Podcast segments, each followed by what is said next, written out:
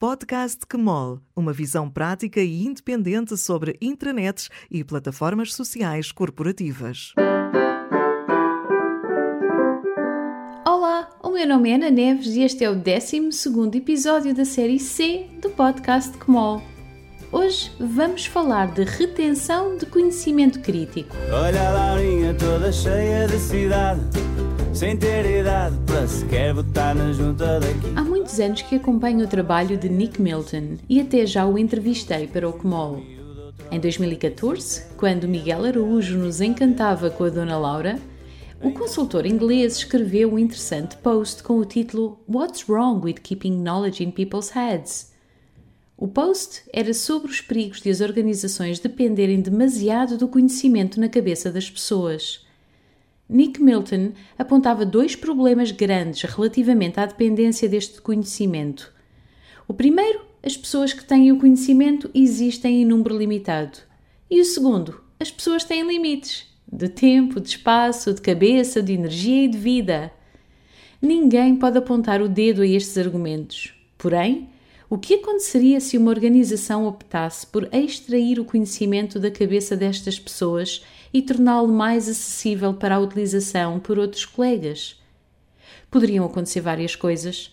As pessoas que detêm este conhecimento poderiam sentir que passam mais tempo a capturar o que fizeram do que a continuar a fazer, e isso, por sua vez, poderia frustrar esses colaboradores, levando-os até a deixar a organização precocemente. Por outro lado, tal como o conhecimento na cabeça das pessoas, o conhecimento capturado e partilhado, muitas vezes com boas ou melhores práticas, também pode fossilizar, e ao conhecimento capturado e partilhado falta o apoio de experiências anteriores e do conhecimento tácito, que possibilita reações rápidas e inteligentes a emergências, pequenas variações e novas situações. Mais uma vez, acredito que é necessária uma abordagem equilibrada e gostaria de sugerir algumas formas de as organizações conseguirem esse equilíbrio. 1. Um, não peça aos experts para documentarem o que fizeram. Peça antes aos outros que o façam com base na observação e na interrogação. 2. Consiga que os experts expliquem o porquê porque agiram ou decidiram de uma determinada maneira, e sempre que possível transforme esse exercício num desafio que os motive. 3. Crie na organização uma consciência partilhada do que está a acontecer. Working out loud ou working in the narrative.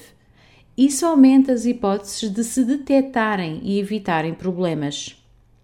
Finalmente, 4 recompense os experts, oferecendo-lhes alguns dias de retiro, de pausa, uma oportunidade adicional de identificar algum do conhecimento que têm, um tempinho para descansarem e ganharem nova energia e um fantástico incentivo para que outros colegas queiram ganhar esse mesmo reconhecimento como experts.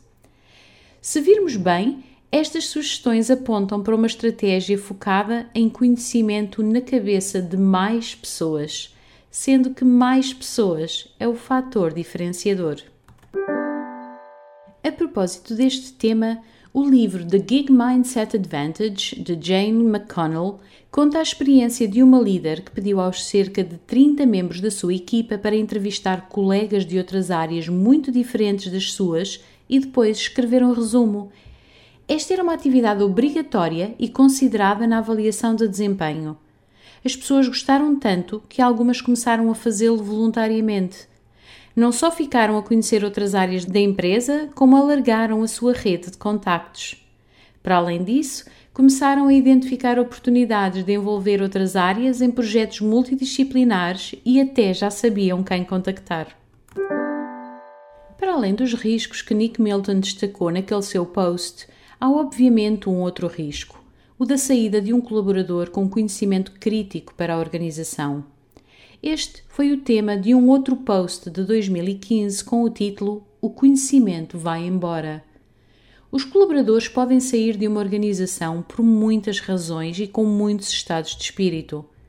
Em todos os casos, podem estar a levar consigo conhecimento importante, conhecimento esse que pode ir desde o saber fazer até algo aparentemente tão simples, tão esquecido, mas tão importante como a sua rede de contactos, dentro e fora da organização. No caso da reforma, a saída do colaborador é conhecida com antecedência e algumas organizações têm processos para preservar algum do know-how especializado destes profissionais. Eu diria que as exit interviews, as entrevistas de saída, e a mentoria a quem os vai substituir são as técnicas mais utilizadas.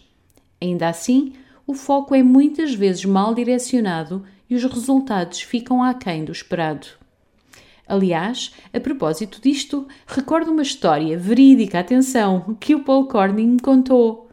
Um profissional com muitos, muitos anos de experiência está para se reformar e recebe dos recursos humanos um questionário de saída. Uma das perguntas era sobre onde estava guardado o agrafador. As outras perguntas seguiam no mesmo patamar de elevação e relevância para o negócio. Incrível, não dá para acreditar. Mas se a reforma é um contexto de saída que se pode prever e preparar, há situações em que as pessoas saem da organização com pouco ou nenhum aviso.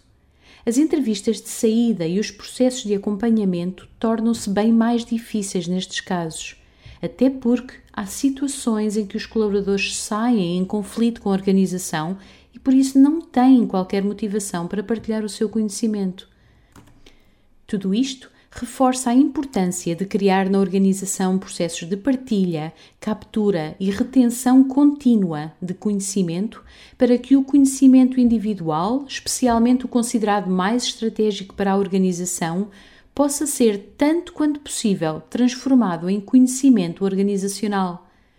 Como diz Paul Corney, uma retenção eficaz de conhecimento começa quando um colaborador entra na organização, continua durante a sua permanência e depois de sair, quando se junta à rede de alumni. As organizações percebem os riscos e sofrem com o impacto negativo da saída dos seus colaboradores e têm consciência de que não têm os processos afinados.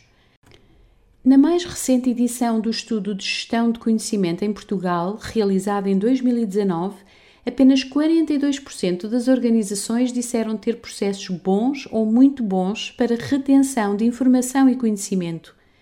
Estes dados são tão mais preocupantes quando vemos que o tempo de permanência de um colaborador numa organização tem tendência a diminuir, longe vão os empregos para toda a vida e quando vemos também a crescente tendência para a criação de equipas, frequentemente compostas por pessoas externas à organização, criadas com base nas competências específicas necessárias e que se diluem após a conclusão do trabalho a realizar.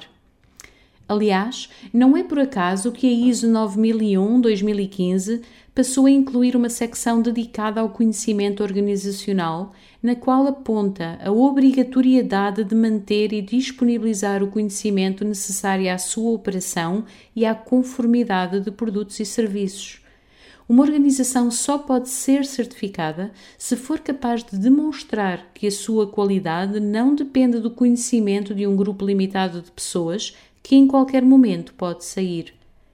O conhecimento organizacional, o conhecimento crítico para o funcionamento da organização, deve ser construído através de bons e continuados processos de captura, preservado para garantir a sua qualidade e deixado acessível para que possa ser devidamente utilizado na altura certa em prol da eficiência e qualidade.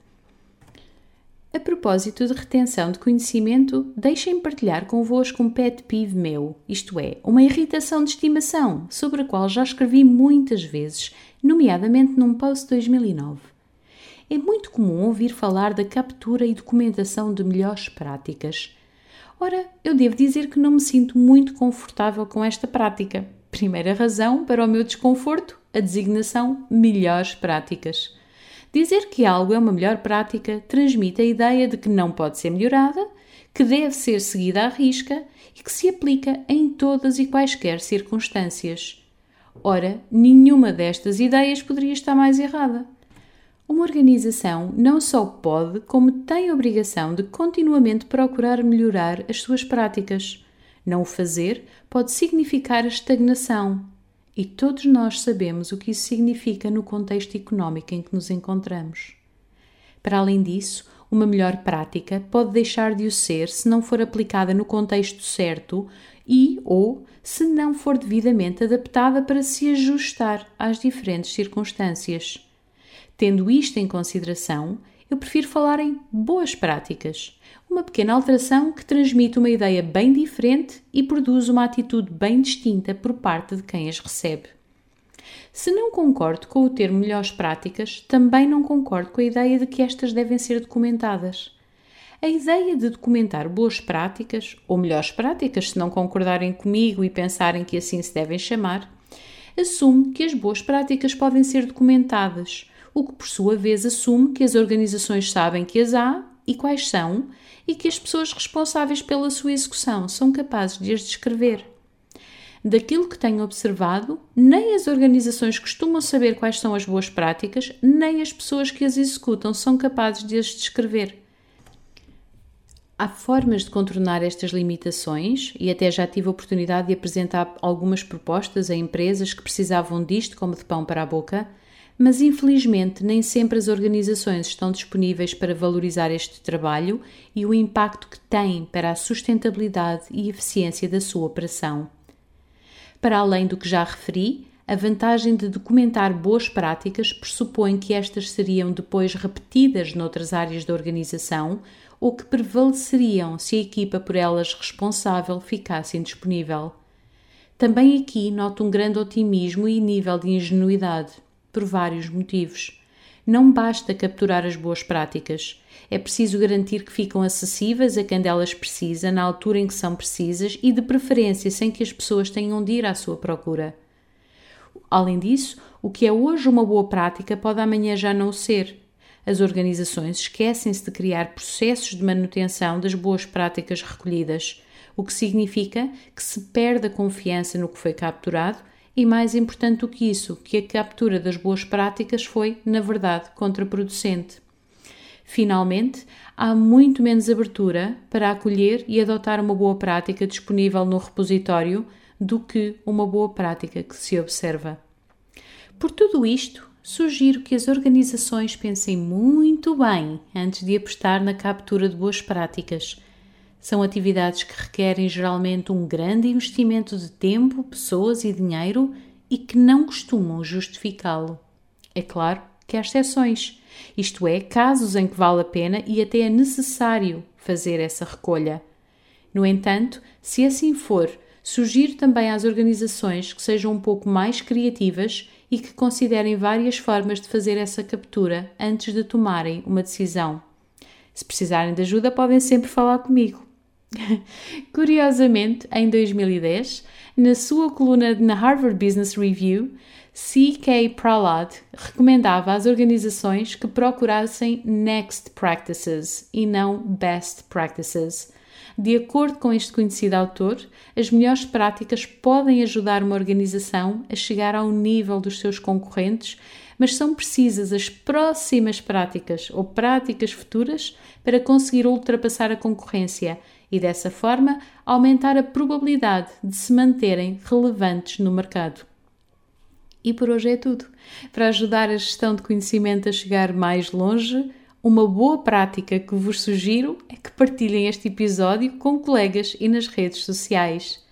Na próxima semana volto com mais podcast Kmol. Até lá! O podcast Kmol é uma edição da Noman, uma empresa que desenha estratégias e operacionaliza projetos de partilha e retenção de conhecimento, colaboração e comunicação interna. Se gostou deste episódio, partilhe-o com colegas e amigos e, se ainda não o fez, subscreva o podcast Kmol nas principais plataformas.